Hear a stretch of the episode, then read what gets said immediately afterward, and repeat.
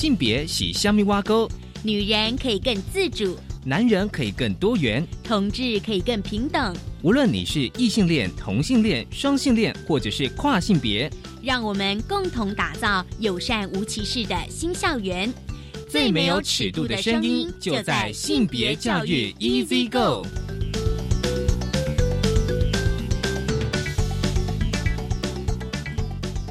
Hello，大家午安，欢迎收听教育电台性别平等 Easy Go，我是文龙。不晓得这礼拜大家过得好吗？今天呢，我们一开始要来跟大家关注的是健康的议题，这是 HPV 疫苗不良反应的新闻哦。稍后呢。我们跟大家来聊聊，就是什么是 HPV，那这疫苗到底有怎样的问题？今天的性别慢慢聊，想跟大家聊一本书，书名是《可是我偏偏不喜欢》。其实这本书啊已经出版一阵子，但是我觉得我自己看的时候，发现其实里面有很多的性别的议题。很高兴我们邀请到了作者吴小乐来跟我们聊一聊。好，我们先进行性别大八卦。性别大八卦。今天新美大八卦跟大家聊聊，就是 HPV 哦。我相信大家对 HPV 应该有一些认识，但是我还是跟大家稍微说明一下。什么是 HPV？是人类乳突病毒，是一种 DNA 的病毒，会感染人体的表皮与黏膜组织，而它有一百多型，可以分为高危险型与低危险型，是男性跟女性重要的性接触传染的病源。其实很多人都以为说 HPV 好像只有女生可以施打哦，其实谁最容易感染到呢？其实我现在跟大家就是分享的讯息是国民健康署的资讯，HPV 的。感感染男女都会常见哦，所以男生也会。那男性呢也会经由性行为感染 HPV，并且相当普遍。感染后呢，大多不会有明显症状或不适，也不容易发现。其实这个新闻呢，哦，主要是因为呢，就是台湾女人连线呢，哦，他们当然就是有一定有人跟他们申诉嘛。就是好，我们现在来分享一些个案，就是其实呢，这个贝拉小女生呢，在二零一六年呢，她接种了 HPV 的疫苗。但是呢，大概一个礼拜之后呢，身体陆续出现了疼痛。那么后来呢，确诊为幼年型类风湿关节炎。那贝拉呢，他们就是对胃腹部呢提出了预防接种受害。救济的申诉，但是卫福部说呢，是既有的疾病所引起，而并不是疫苗引起的，这样子就被驳回嘛。那贝拉一家人大家都没办法接受，所以提出行政的诉讼。那目前呢，仍在诉讼当中。那台湾女儿连线都认为说呢，其实呢，贝拉事件被媒体披露，这是二零一六年哦。那陆续呢，就有八位接种 HPV 的疫苗发生自体免疫不良反应的个案出现了哦。那么描述身体的疼痛的情况，那么其中六位与贝拉有相关的啊，就是有相似的病例跟诊断呢。目前呢，有一个申诉预防接种伤害救济，也因为被认为说是跟疫苗没有关系而被驳回，所以大家都怀疑说，哎，其实是在接种之前他们本来就有生病嘛。但是我们要知道一个讯息，就是说，其实不只是一位，而是有六位都是在接种之后呢。才被发现的，所以呢，像贝拉跟其他孩子的父母呢，在第一时间呢都没有意识到可能是与疫苗有关，因为孩子们都是在高中阶段，所以就会以为说，哎，是不是小孩子成长痛或者是运动伤害？而错误的就是可能就是看中医啦、骨科跟免疫科，但是其实都没有效果。所以呢，这些家长要提醒说，如果接种 HPV 的疫苗，发现有关节疼痛的症状。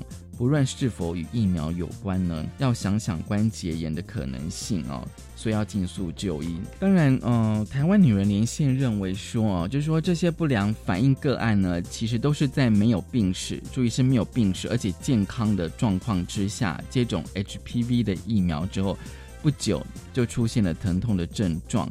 那确诊之后呢，是幼儿型类风湿性的关节炎，而在这个时间上呢。就很难排除接种与疾病的关联哦。那台湾女人连线，他们认为说，预防接种受害救济，并不是说谁是对谁是错哦，这种赔偿的观念，我觉得底下是非常重要，而是给予公共福祉而特别牺牲之个人的社会补偿，同时呢，也是在搜集疫苗可能引起的不良反应，而且呢，有很多的科学研究呢，也不是绝对的。在所谓的大型研究当中呢，并没有亚洲人的代表性，也就是说，这些研究的干可能都是欧美人士为居多，结论多半都是因为无法建立因果关系，并不是排除可能的关联性。那么，依据呢全球 HPV 疫苗施打的情形呢？疫苗是安全的，但是不代表没有副作用或者是严重不良的反应。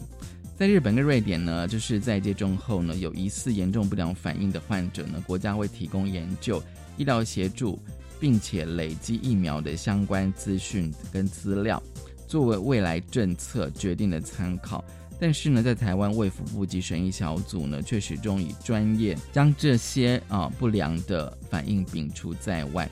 这样子的态度呢，就是说，除了疑呃对疑似不良反应的患者是一种伤害之外呢，更让这些病例呢永远不会与 HPV 的疫苗有关。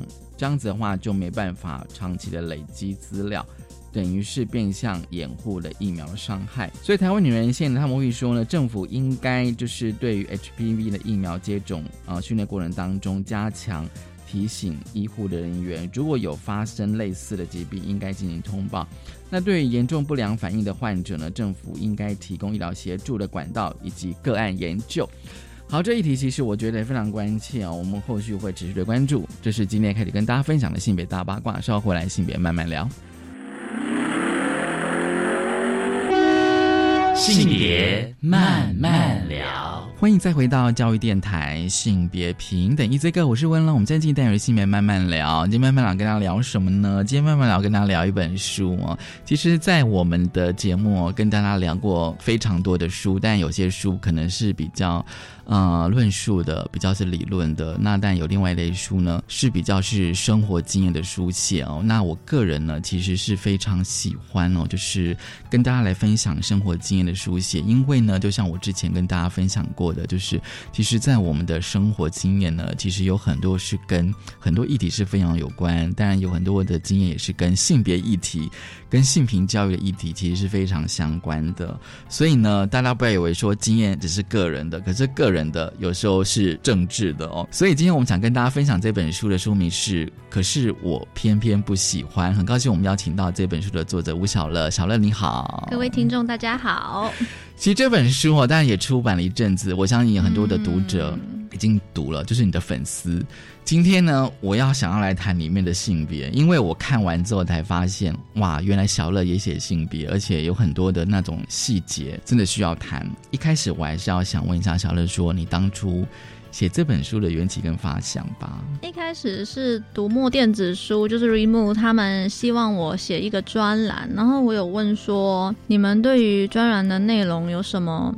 想法或者是要求吗？他们说就是想要看你写你喜欢的东西就好了。那我一开始想要写的就是我的一些生活的观察。我还记得我的第一篇，我那时候并没有想到说会引起这么多人的回响，就是写到说我跟我妈妈去釜山玩，对，然后釜山有一个海洞龙宫寺，嗯哼。它的进出口都是一条，所以你一定要经过，你进去跟出来都是经过，就是来回都是同一条同一条路线。嗯，然后在那个路线上有一尊佛，上面写的德南佛，所以就很多人就是。劝他的劝他的女儿去摸，因为好像摸了还是怎样，祈求可以相生一个儿子。然后我妈就看到别人那样做，她就说：“那你也去去摸一摸，你去摸啊，你去求一下，说你这辈子至少可以生一个儿子。”所以通常都是女生去摸了。我我看现场全部，而且都很清一色的，都是那种有有点年纪的女性叫比较年轻的女性去去拜去摸这样子。一开始我就是暂时的。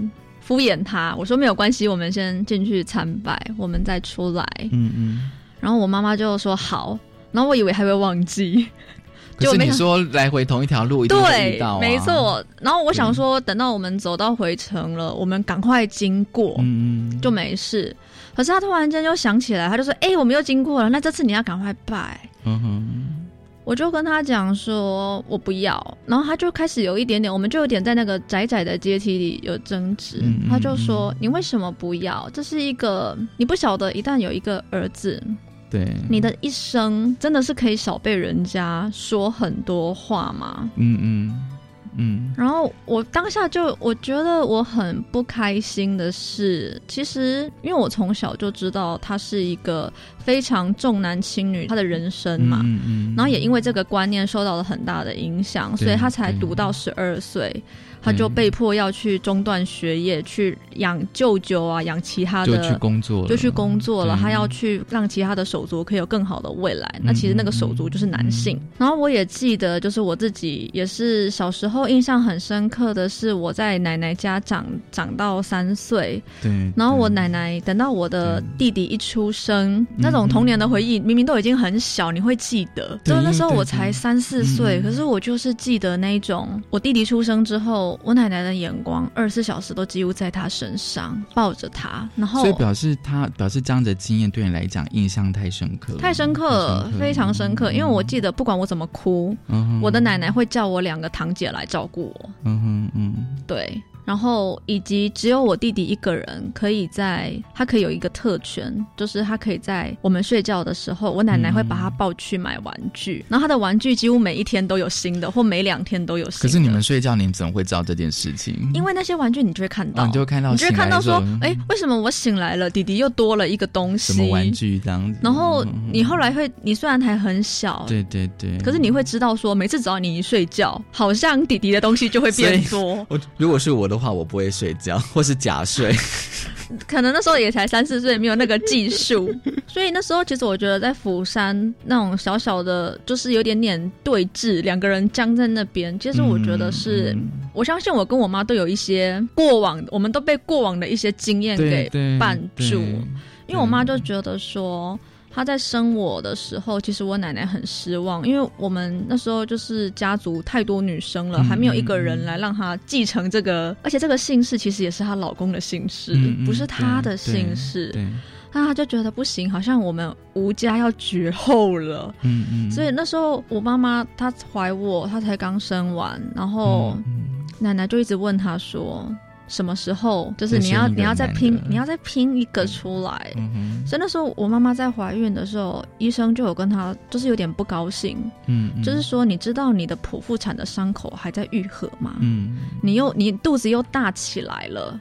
嗯，那你的伤口是要怎么办？因为你短时间内肚子被剖开两次，其实妈妈的身体是很不好的，很不好。嗯。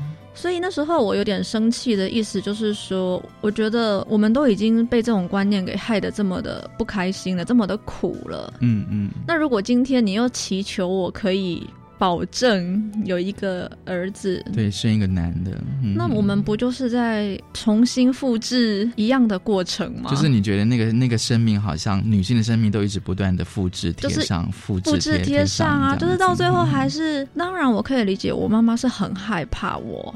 嗯，走过跟他一样苦的路，最好一举就可以得男，而不用短时间内肚子被剖开两次。但是我觉得到了我这个年代啦，我会觉得不是要慢慢走向我们不要把这种期待放在小孩子的性别上面嘛？要不然这样子好像是男生，我会比较爱他，因为他他解决了我人生中很多麻烦。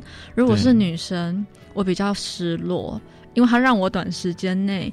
我相信这种上一代的感觉会不自觉的渲染到我们对于下一代的感受。会啊，会啊，因为我会觉得说，如果今天我是一个小女生，我会觉得说，哎，家里好像讨厌我的原因是因为我的性别的时候，或者说比较比较忽略我的原因是性别的时候，感受到那个遗憾。对对对，哦，因为你是女的，所以妈妈得再拼一个一个男的这样子。对对，或者是说，像我有些女生朋友，她会觉得说。家里有时候我跟他说，如果你是男的就好，比如说他他他很有成就，然后可能也念到研究所，可是大家都会觉得啊，如果你是男的就好。可是听的人都会觉得很怪，就说为什么什么叫做如果如果你是个男就好了？可是我就是我自己啊，因为世界上就是没有如果啊。而且你有提到就是说就是说，比如说像肥狗那边就是说你可以念书，但是请不要念太高。我觉得那个好像有点那一层的意思。没错，对。就是我后来跟我妈妈在釜山就很不开心，对对，因为我会觉得我们再这样下去，我们真的会重新复制，就是你妈妈跟你你婆婆，就是我的外婆跟我的阿嬷就是的上一代、上上一代，你继续再往下，而且到最后，这些压迫都是这种期待，都只会对女生有，对。都是好像我的肚子可以决定，或者是我可以决定我的下一代的性别。对对然后后来我们就有点不开心，我就跟他就是有点爆炸了。然后我妈妈就是也有讲，我们就是有一个在短时间内又爆炸又和好的过程。嗯嗯然后后来我就觉得说，其实我是很难过的啦。我觉得在当下，我有跟他讲说，你这样子要求我一定要生一个男的，会让我觉得当初好像我是一个遗憾。嗯嗯，我让你短时间内肚子又剖开了一次，一次因为我不是个男生。对，然后我妈妈也吓了一跳，她可能觉得她没有这个意思。嗯可是当然，很多时候我们人都没有那个意思，但是听的人，但是以及那个行为的外显，就会让人家有这个联想。所以后来我们就和好了，嗯嗯。我就把这一切，我我那时候觉得有点无聊，其实你知道吗？像我读完这本书的时候，我好想好想问说，哎，那那你跟你妈之间，很好啊，对就是说因为那个母女他就有去。他他很很认真的看她很完，关注你的作品的，他很认真的看，因为他会觉得他想要知道我在干嘛。然后嗯我那时候有跟就是专栏的编辑说，嗯我自己不觉得这个东西，我自己有有有心里有打算啦对对，可能会吸引一些人，可是不会太多。嗯，哇，结果没有想到引起了不小的回当然啦，因响。我觉得这个哈，应该是说，我觉得至少这十年来，我觉得至少在年轻人在四十岁以下，这个我觉得对新媒体是开始关注，会开始去思考自己以前小时候的经验。因为我觉得，就说，我就一个人的二十岁以前的经验，其实是非常宝贵的。我有时候你当你去回想，因为在那个经验当下，你可能不觉得有什么，或者说像有些女性朋友，她会觉得说，当下的时候她会觉得怪怪的，嗯但是她不晓得怪在哪里。可是是这个会很像一个小种子，对对，可是十年之后，她发现就是怪在嗯原来她是个女生。对对对，她就是这样。嗯然后后来，因为我的读者本来就有一部分是已经当妈妈的，啊，就是已婚的女性，对他们就有跟我说，现在也还是还啊，是这样这样，就是我才一生了，我才一生了小孩，嗯然后大家就会说，哎呀，那还要再加油，因为他们就是说，到了现在，其实那一种你没有生出一个儿子，好像是一种你没有给别人一个。交代交代。交代，对。然后他们就会，所以那篇文章一上去之后，就引起了一些回响。然后后来我就发现到说，原来这种关于你当一个女生，你的一些想法、你的一些感受，其实是有人想知道的啊，当然呢，也是有人想在乎乎的。因为我记得后来有一个读者的回应，让我觉得非常的好好笑。嗯他一开始有点呛，嗯他说：“有一开始看你的文章，我很不爽。嗯嗯，我觉得哪有这么惨？现在女生是男性还是女性？男性男男性，OK。他就说，我就觉得现在的女生哪有那么苦？台湾的女生已经是全世界的那个权力很高的地方了。就是很多人这样讲，对，对，你们又你们又可以接受教育，你们又可以跟我们平起平坐，然后竞争竞争工作的机会。然后后来他就，可是后来他敢写信给我，那代表他有一个转折，对，是后来他看到一部分之后，他在想一个问题。嗯嗯，因为他的小，他说他有一个女儿，现在好像才四五岁，嗯哼他就开始在想，等等这个问题，我女儿会遇到吗？，OK，好，就是当他有女儿他，他可以去思考了，对，对，一开始他没有联想到他的女儿，嗯。可是后来他就想到说，因为我在我后来越写越多，他就发现到，好像当一个女生，她会遇到非常多的问题，然后都是对啊对啊，他就他就开始在思考，对，如果是我，他不会想要关心。但等等，如果这个这个这个话语是落在我的女儿身上呢？？对，对所以他就说他写信给我，一开始他对我非常的不满，嗯嗯可是后来他就有说，他还是不一定可以接受。嗯嗯嗯，可是他就有点倔强的说，不管怎样，谢谢你写出了这些，好，我好别扭。我觉得就是说，可能会刺激某些的男性啊，你的男性读者开始去思考，因为就像我会觉得，像我自己有时候看的时候，我当然也会想说，哎，那以前的便当是真的有鸡腿吗？我怎么好像都没有这个印象，还是说有，但是我忽略了？那我自己感觉哈，让我觉得非常强烈的感受是肥狗的那一篇，为什么？因为我实在是听太多“猪不肥，肥到狗”，这个其实是我从小听到大，但是我那时候还不太清楚，就说这到底是要形容什么？那你是狗还是猪？可是现在大家都想当狗吧？对，都说那个那个所谓的那个所谓的俚语哦，对，就会觉得说你女生读那么高，然后当然我资源要放给男生嘛，对啊，对。我我觉得那篇很好玩的，很多女读者她看到我或跟我写信给我第一句话是：“我就是那只肥狗。”就是我想说这种自我的介绍也很有趣。我后来。因为我我后来觉得，在性别教育这一块，其实有充满了非常多，你仔细去深深深究，都发现很没意思的刻板印象，或者是不同莫名其妙的性别的要求。嗯嗯，像女生的话，她最好扮演在一个比较需要被拯救的，有点弱势，有一点次等。嗯，那男生最好扮演一个领导的角色，他要他要去对，他要去帮忙，他要去表现出他的气概，他要很阳刚嘛。可是其实当我们都玩这种游戏，或我们都有这种期待，其实大大家都很辛苦。嗯，因为如果你很幸运，假设你很幸运，你正好是一个很娇弱的嗯女性，那大家会觉得其实也没有哦，你娇弱，其实大家也会嫌你。我后来觉得太过娇弱的话会变成公主病。对，你要控制嘛，你要你要当个好公主。就是说你可以弱，但是不能太弱，但是你又不能太强。你又不能太强，所以我之前有跟别人讲，女生要当一个好女人，她的那个快要控制在一个很危险，像走钢索，因为你太超过跟太不足，大家会给你还蛮苛刻的想法。嗯，然后男男生的话就很辛苦，男生如果他正好不，他正好他也是一个娇弱的美男子呢。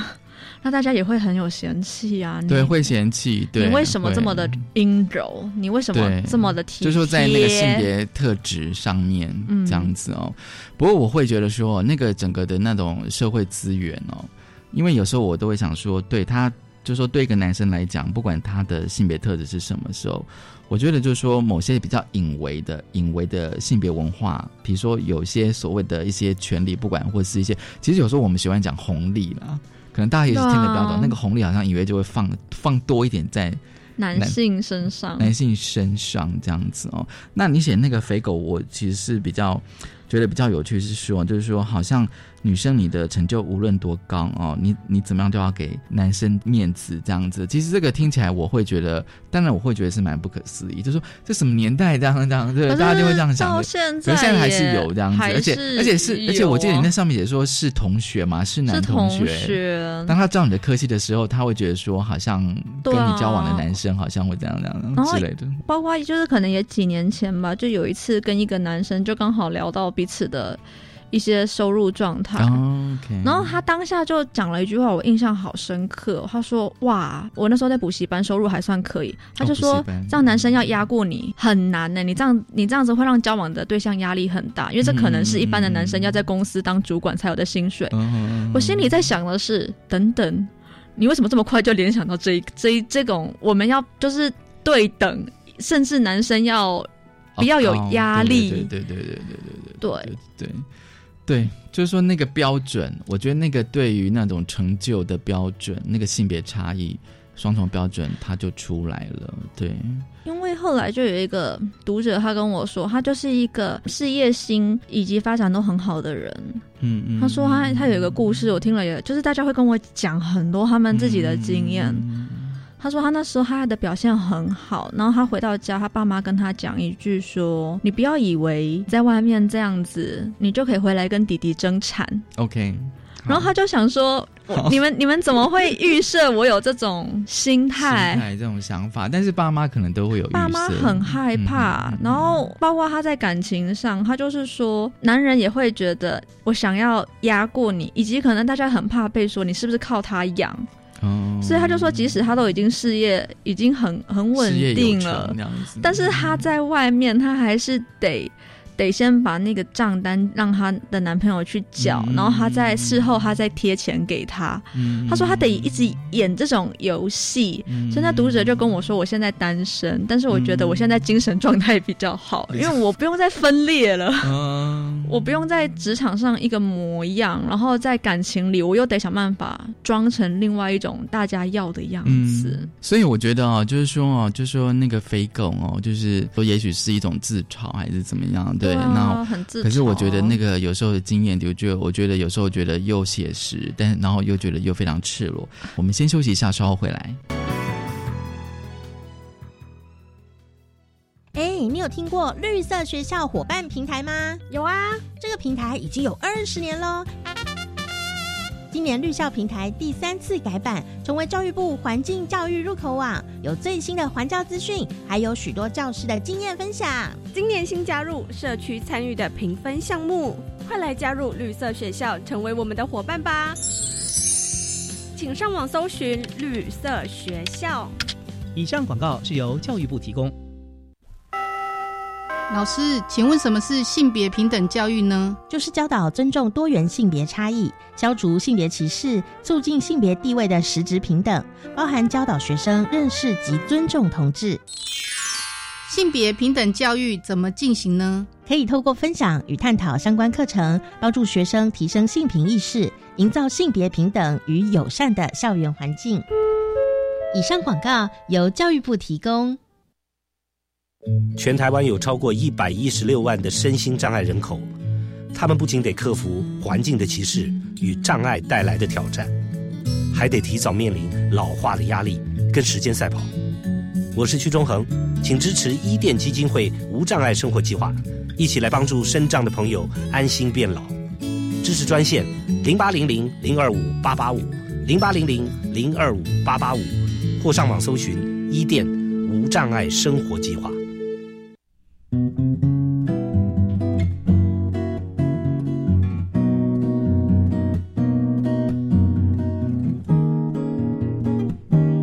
我是苏命苏米恩，你现在收听的是教育电台。哦，朋友们，就爱教育电台。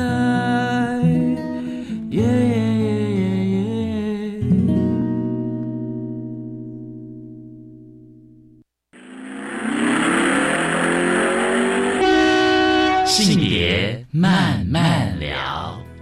欢迎再回到教育电台性别平等一这个，我是温龙。我们现在进入的是性别慢慢聊，今天慢慢聊跟聊的是一本书，书名是《可是我偏偏不喜欢》。很高兴我们邀请到了作者吴小乐。好，那这个阶段呢，我想问一下小乐啊、因为其实你的那个书有些啊、篇章哦，有些章节其实在写关于身体，比如像月经哦，然后你写到身体上的一些束缚。还有跟性，其实我最喜欢有人写关于身体的一些经验哦，因为我觉得在我们不管是呃学校的教育，或者是我们在一般的那种社交过程当中，我觉得很少会聊到身体跟性这个议题。可是你写出来了，而且是关于女生，我就觉得说这的的确是蛮需要谈的。我当初为什么会想要写这方面的？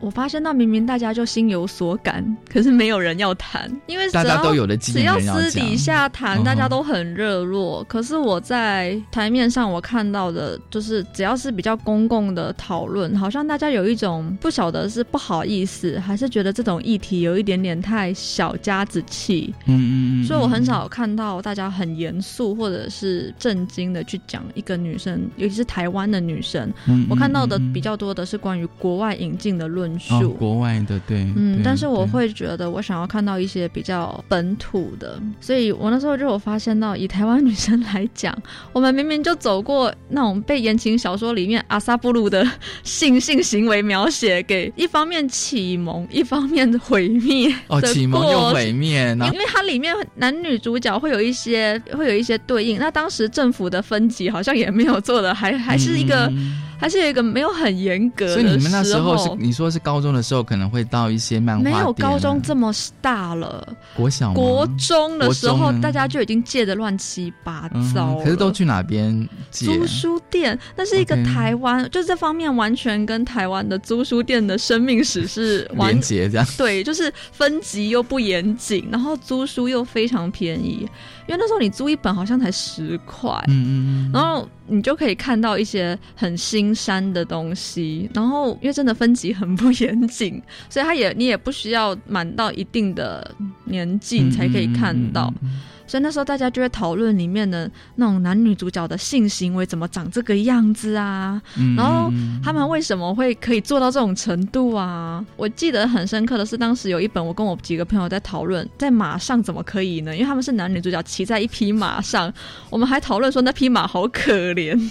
我们讨论的很细，因为那就是一个，因为你找不到别人跟你讨论，但是你会想要知道，真的人跟人是这样吗？但是你们的确有。讨论了这个过程，对，但是因为你没有，大家每次师长都用一种，反正你还不需要，所以老师知道你们在看这些小说，老师不知道。可是那时候你可以从老师的那种讨论，老师都用一种，那时候我们虽然没有什么手真卡要签，因为健康教育吧，那时候应该有有，但是你可以从老师的言谈当中知道，说这是一种你长大后自然会知道。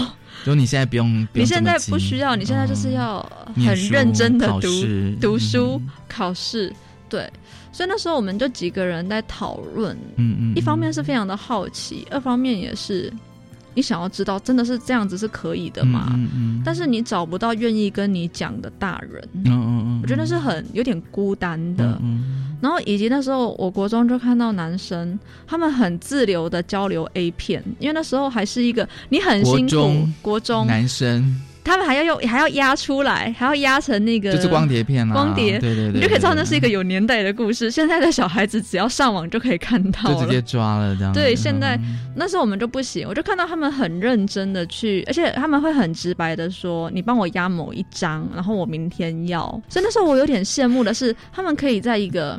第一个公开的，对，公开，他可以直接在班上说：“哎，那个某某某，你明天帮我压一片来。”嗯哼，对，国中生呢，我我有时候想说，国中。生就会干这种事情，这样其实完全可以想象啊，因为那时候其实他们不小啦，十几岁，十四十五岁了，对，所以等于是说啊，就说在你的国中界里面，那个男女生接接触性的管道是两个。以及可不可以在台面上讲？因为我们我们都要三两三个，而且你不敢跟其他的，很像是那种间谍，你要先辨识对方可不可以讨论这个，因为搞不好如果你找到错的女生，她会骂你啊，她会说你怎么在看？你好脏哦，会这样子？你在干嘛？你在想什么？因为你可以从一些人的那种表现看得出来，有些人还是可能是受到。当时的社会，或者是受到父母的教育的影响，他会觉得性是脏的。嗯嗯，对，所以那时候我觉得那时候我跟我朋友们蛮辛苦的，就是我们要打很像打游击，可是男男生男生就会就可以蛮公开，对，而且甚至如果是。几个男生他可能表达兴致缺缺，他大家还会去就是塞狼他。你这你是不你是真的不想看吗？你在装吧你？哦，会这样子对，会这样子闹他。我那时候我就很鲜明的知道说，第一个是我们要我们要讨论，我们要有一个接触，就是这一切的管道很少。因为有点就是大人不帮你，所以你就只能够自立自强。可是那个自立自强的过程当中，它不一定会是健康的讯息。嗯嗯嗯，对。可是我可以问一下，就是说，当你跟你的同学、女生同学，就是说看了这些言情小说，你觉得最大的收获是什么？我那时候，我我事后多年后回想，我觉得我开心的是，我可以跟别人讨论性性这件事情，因为大家都不谈，然后你会觉得这到底是一种，因为那时候你已经从健康教育知道说这就是我们人的起源，对对对。可是如果是人的起源，为什么大家都用一种好像很。下流，或是一种禁忌、禁忌的方式去思考，所以多年后回想，因为里面的那些言情小说的太多的资讯，真的是不健康的，以及假的，人人之间是不会这样子的。至少你知道它是假的，多年后会知道 那是假的。可是当时看你应该会会很狐疑吧？会很，因为后来就像是我跟男生讨论他们看 A 片啊，他会觉得这些反应都是真的吗？有些男生也会说，他们也会经历过一个怀疑的阶段，会啊，这是真的吗？这样子做对方真的会很开心吗？所以我还发现哦，原来我们都有经历过，你接触这个性，可是你要开始进入个人的思辨，就是哎，这样子的东西是好的吗？你真的有在取悦对方吗？还是这些人是为了某一种效果？就我们观赏上的效果才这样子做的，对对，所以看言情小说也是，也完全有这个过程。但是你们会就是说，因为你刚刚讲，就是说到那个出租店的时候，我觉得那是一种模式，哎，就是说你们会一种，比如说你一本看完之后，你会在场再去借下一本这样，对啊，你就会觉得说，好像在那个阅读过程当中，你会想要知道真的都是这样子吗？那以及看到这个作家是这样写的，那个作家又是这样子写的，然后你就想说，哦，原来每个人对于性。的观点不太一样，嗯嗯，然后那时候我印象很深刻的是，我记得有一次吧，我看到一个女主角，她同时她先后跟两个人发生了性关系，我那时候我才十五岁，我非常的震撼。哦，震撼什么？我会觉得说，因为这是你从小看的故事呢，只要是跟爱情有关的故事，都是从一而终的。对对，女生十四、十五岁一见钟情，过一辈子，幸福、幸福、快乐，王子公主。那你要遇对的人呢？对，可是那时候我第一次就发现到说，哎，可以有这个女主角吗？所以我记得那时候我看了，我非常的生气。嗯嗯，我觉得女主角怎么可以同时在一个一本书里？他跟两个人发生性关系，前后前后的感对，就是他他有前后段的。嗯简单来讲，就是说女主角当她遇到了书里面所谓的男主角，她已经不是处女了。那时候我小时候我好生气哦，嗯因为我从小的那种爱情的童话故事的教育，就纯真的对，所以那时候我们就有跟几个人讨论。嗯哼，我事后多年回想，会觉得那个讨论是很动人的。就是一群人一起摸索。当然，因为我现在都觉得说，就是说，就像刚你讲，就是说几个，比如说跟两三个同学，你们讨论的是性，嗯，可是你们，我觉得啦，就是说，如果听你的经验是这样，我觉得你们至少感觉上你们是认真在讨论。很想知道为什么？可是男生即便看 A 片讨论，可是都是那种嬉笑啊，以及这个胸部是假的还是真的，或者是说那个男的怎样怎样，太太太假，或者说。我觉得那个讨论的内涵，我相信是不太一样，而且，而且我觉得，即便到我们成年之后，男生跟男生之间其实是很少会谈性的，不然的话就是谈女人的身体，哦，就是谈别人的。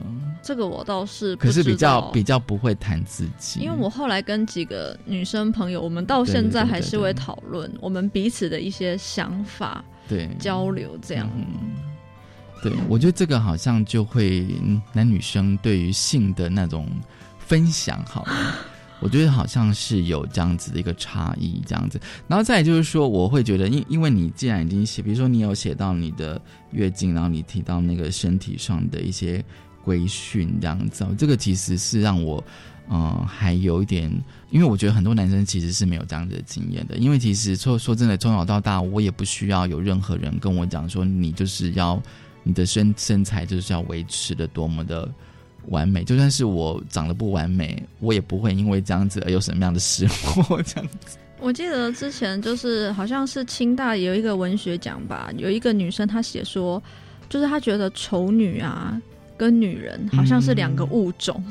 哦，对，就是她得到的待遇已经差别大到好像丑女应该要被从人这个这个种类当中。分开来，因为大家在讨论他们的时候，好像是用某一种物的方式。然后你是另外一个动物，另外一个物种，对这样子。我觉得这很这很有趣的，就是女生比较有这方面的经验。就小时候你要做很多事情，第一个你会，我后来发现到很多女生小时候都有莫名的被捏鼻子的经验。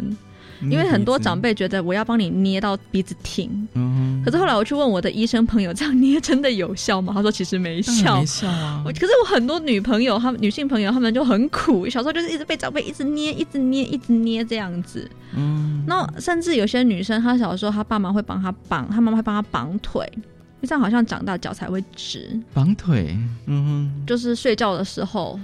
哦，这样子脚才会直，就说比较不会像萝卜腿那样子。对对对。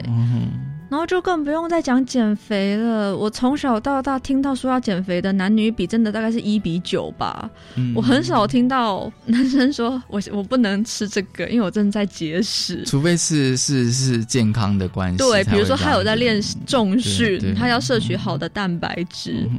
可是我听到女生从小到大，几乎每个都在节食。因为你写那个是好生动哦，你写那个同学，对啊，他为了要表演，所以他必须要什么对，那时候他已经，这是我大学的经验。我我我刚刚来的路上，刚好还在跟我以前的大就是朋友在聊天，我们都还记得他，嗯哼因为那时候他要拉拉队，然后我觉得只要是这种女性的表演，她对于身材的控制要更严格，嗯。因为我们都知道镜头跟相机会让一个人变得很沉，因为镜头是其实很残酷的很残酷，然后以及他那时候他是负责要被抬上去的人。哦，所以他要维持一定的重量这样。然后我印象很深的是，他大概一百六十三公分，因为我记得他跟我一样高。嗯然后当时我一看到他的时候，他已经四十七了，已经我觉得已经很骨头了。他说他的目标是要瘦到四十四，你就可以知道这是十几十年前的回忆哦，我记得很深，因为对我来讲这数字都好可怕哦。太不可思议了。嗯然后我们每次，我每次找我朋友去吃，因为以前就读公馆嘛，对呀、我公馆夜就想说市啊，我突然觉得你们好残忍，对他好残忍。不是说你们就吃什么什卤味啊，咸酥鸡，还有什么蒸奶，对，因为因为公馆你一定要吃陈山顶的黑糖奶茶，然后就在他面前，我觉得他应该很痛苦吧大。学，而且你的学校对面就是美食，美食就是那么多。任何大学旁边都是一堆美食的。嗯，然后他真的，他我我后来就有发现到，每次我们在吃东西，他一直在看我们，他一直在看我们吃我觉得他应该也是想吃吧，但是他非常的想他但是他必须要控制这样。可是每一次我们跟他说：“诶，你要不要吃一些？”他就会马上露出那种很罪恶的说：“不行不行，我不能吃。”当然，因为那都是高热量的食物啊。然后后来那篇文章也有非常多人跟我讲，嗯他们也曾经为了爱，为了谁就是感情的，而度过这种，可能她男友或者是先生这样子。而度过这种岁月。嗯哼，就是要控制她的身体身材这样。因为后来我我后来也因为我的感情，我变得对自己的身材很嗯约束，因为对方那时候还只是暧昧，可是对方就一直说他不能够接受女生是五五字头的，呃体重吗？体重是五字头，五字头也还好吧。我觉得就是很人的身材啊，我觉得人我觉得四十几公斤一个成年人四十几公斤，我觉得每个人标准不一样这样。对啊，所以那时候我就很认真，真的很，我后来就成为了我曾经我的室友的那个状态，我变得看着别人吃，然后内心很苦，你还要挨饿，然后还要。因为那时候大家的减肥方法都很笨，就是你要把自己搞得很热，然后去跑步，蒸、哦蒸出一身汗来，这样子。可是运动过后，不是通常都会更想吃吗？所以那时候你你就知道多苦了。我都记得每一天，我都是我会在我那时候有一个状态是我会饿醒哎，我觉得那时候有些时候都不好意思跟别人讲，因为这样人家会觉得你不是来自一个你的环境很富庶啊，可是为什么都已经民国一百多年了，还有人会在半夜饿醒？会啊，因为可能晚餐吃的很少啊，因为那时候你半夜就会想要你因为你又要因为所有的减肥的课程或者是什么训练都说晚餐要吃很对少，对对对对对，然后你还要去运动，对对对。所以那时候我真的，我记得我好常在五六点的时候被饿醒，就是肚子已经绞到不行了，然后你就坐起来，嗯，然后想说现在是早上了，我可以吃了，可以吃早餐我可以吃了。嗯哼，我朋友有那时候有一个朋友讲一句话，他说：“你好恨你的身体哦。对，我就是说，我觉得就是你写到说，为什么很多的女生是这么样的不喜欢自己的身体哦，然后”因为大家会提醒你啊，对，然后比如说你刚刚也讲说为了爱情，可是如果说你今天是为了你的健康，我我觉得是 OK，他说你为了你自己。可是我觉得如果你是为了别人，其实我不知道那种最后这样子眼睛跟嘴巴还是长在别人身上，你对于自己，你把自己种在别人身上。我曾经有听过，就是有女生她本来是长发，可是后来她说她男朋友喜欢短发，她就把她长发给剪掉了。对啊但是我是不知道她自己喜不喜欢短发就是了，这样子。对，这个就是另外重点。好，我们先休息一下哦，稍后回来继续跟小乐来聊。我们先休息一下。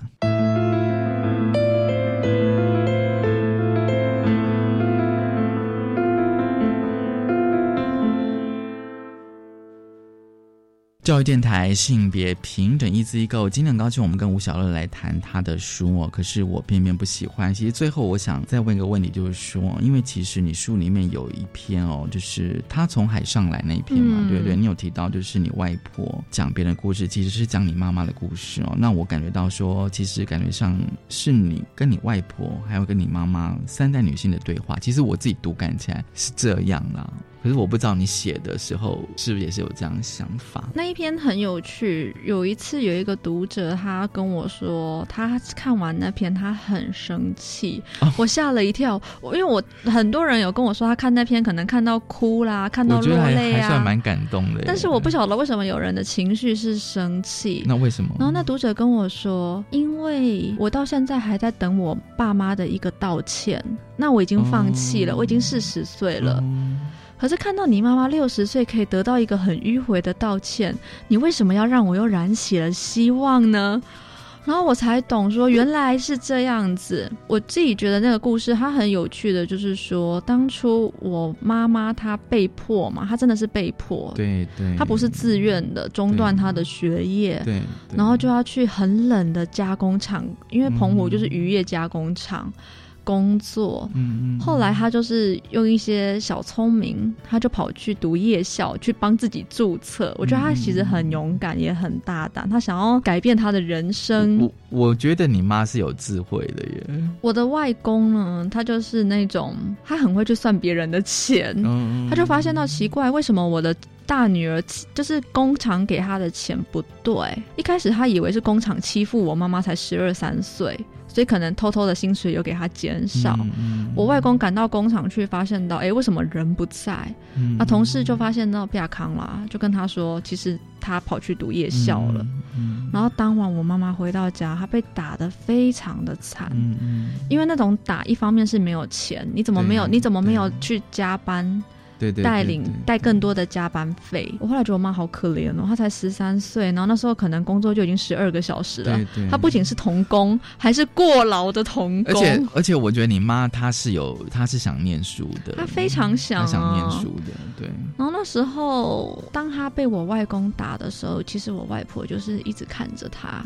没有说话。嗯嗯。那我妈妈跟我转述的时候，我就有问她说：“那为什么外婆没有帮你？”嗯嗯。那我妈妈就是，她就说那时候大家都很辛苦。后来就是几次回去老家，我发现到其他的阿姨都还蛮想探讨这个议题的，就是关于阿季啊当初为我们牺牲，然后为我们让我们可以每个姐妹都读到比较好的学历，然后找工作比较容易。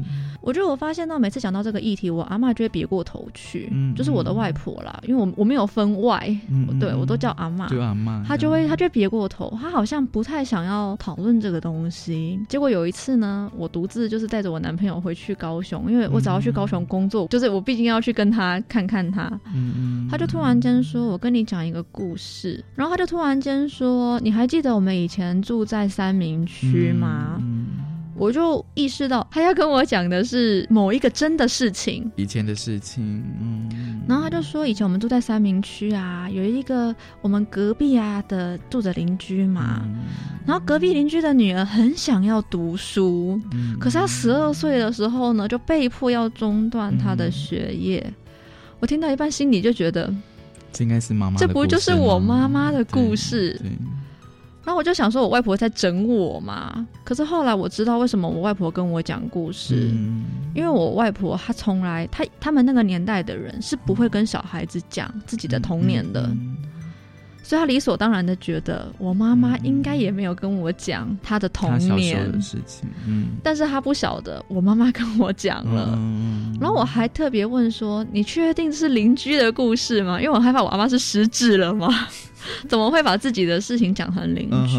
嗯但是我从他的眼神，我发现到他的眼神有点在闪躲。嗯嗯，我就发现啊，应该就是他真的在骗我。嗯嗯，然后他就说下去，就是说到说这个邻居的女儿非常的认真啊，就算去工厂，她还是在晚上去注册了夜校。结果有一天，这个邻居的先生发现了，他就在家里等这个女生回来，嗯然后把她给毒打了一顿。嗯因为他觉得嗯你怎么可以想着要去，你很自私啊，嗯你想要受教育，可是你没有想到家里多需要你的加班费。然后他就跟我讲说，当时邻居的内心很苦，嗯嗯嗯，他觉得说他的女儿一定是上辈子做了坏事，这辈子才会投胎到这个人家变成他的女儿。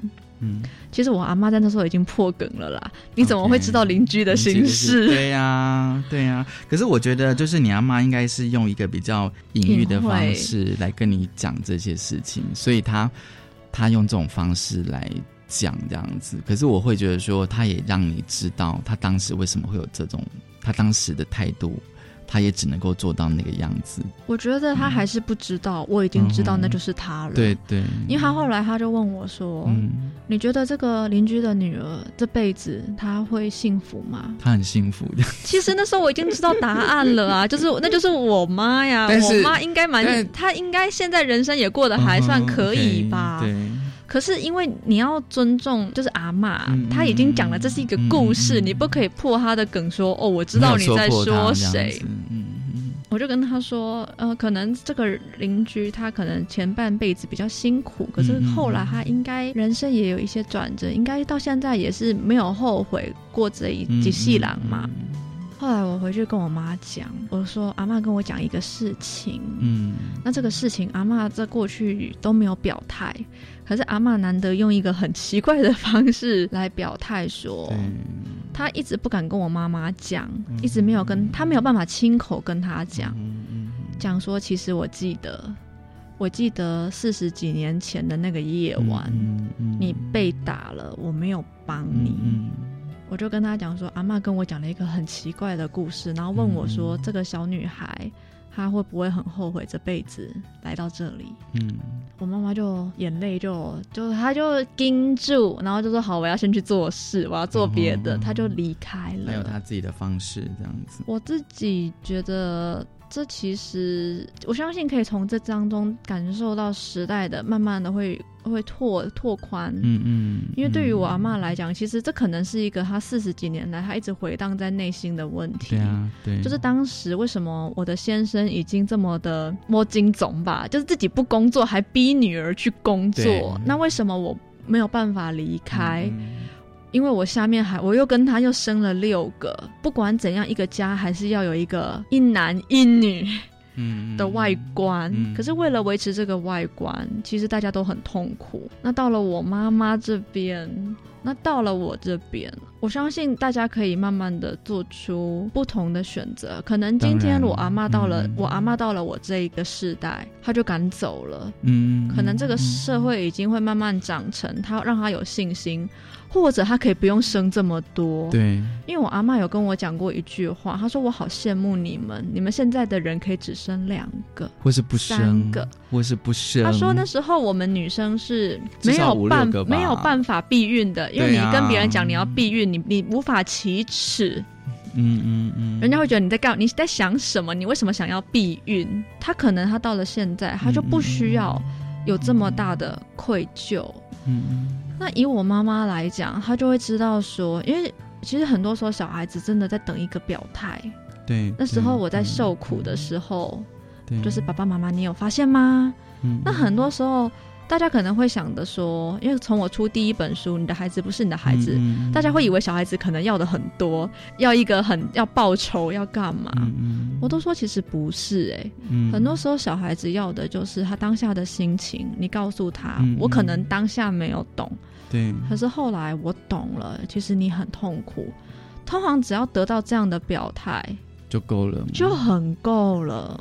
最后哦，因为我们时间其实也差不多，那个书名哦，可是我偏偏不喜欢。我觉得这应该是是你的核心的。这个是我跟编辑，就是还有就大块的编辑，还有就是企划，我们几个人在讨论。我觉得确实是核心，嗯，因为它就是它来自金庸的一部短片，嗯、就是《白马啸西风》里面的李文秀，在讲说他就是一路在什么哈萨克啊跟汉人之间摆荡，嗯、然后到了最后。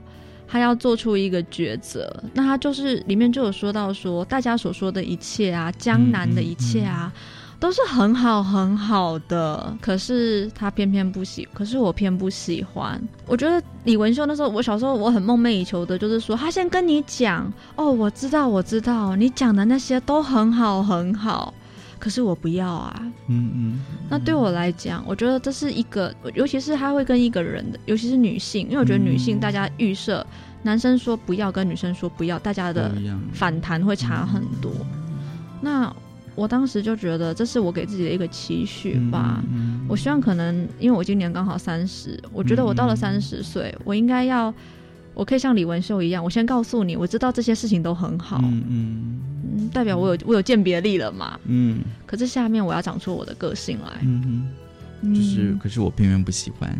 对，今天很高兴，小乐，我小乐来跟我们分享他的。新书哦，就像是我在节目一开始跟大家讲，就是说有很多的书写绝对是经验性，而且是有议题性的哦。就说哦，不要以为说自己的经验只是个别的，可是有时候个别的反而会引起更多的共鸣。这样，谢谢小乐来跟我们分享这一本。各位，可是我偏偏不喜欢。也是大家收今天的性别平等一字一个，拜拜。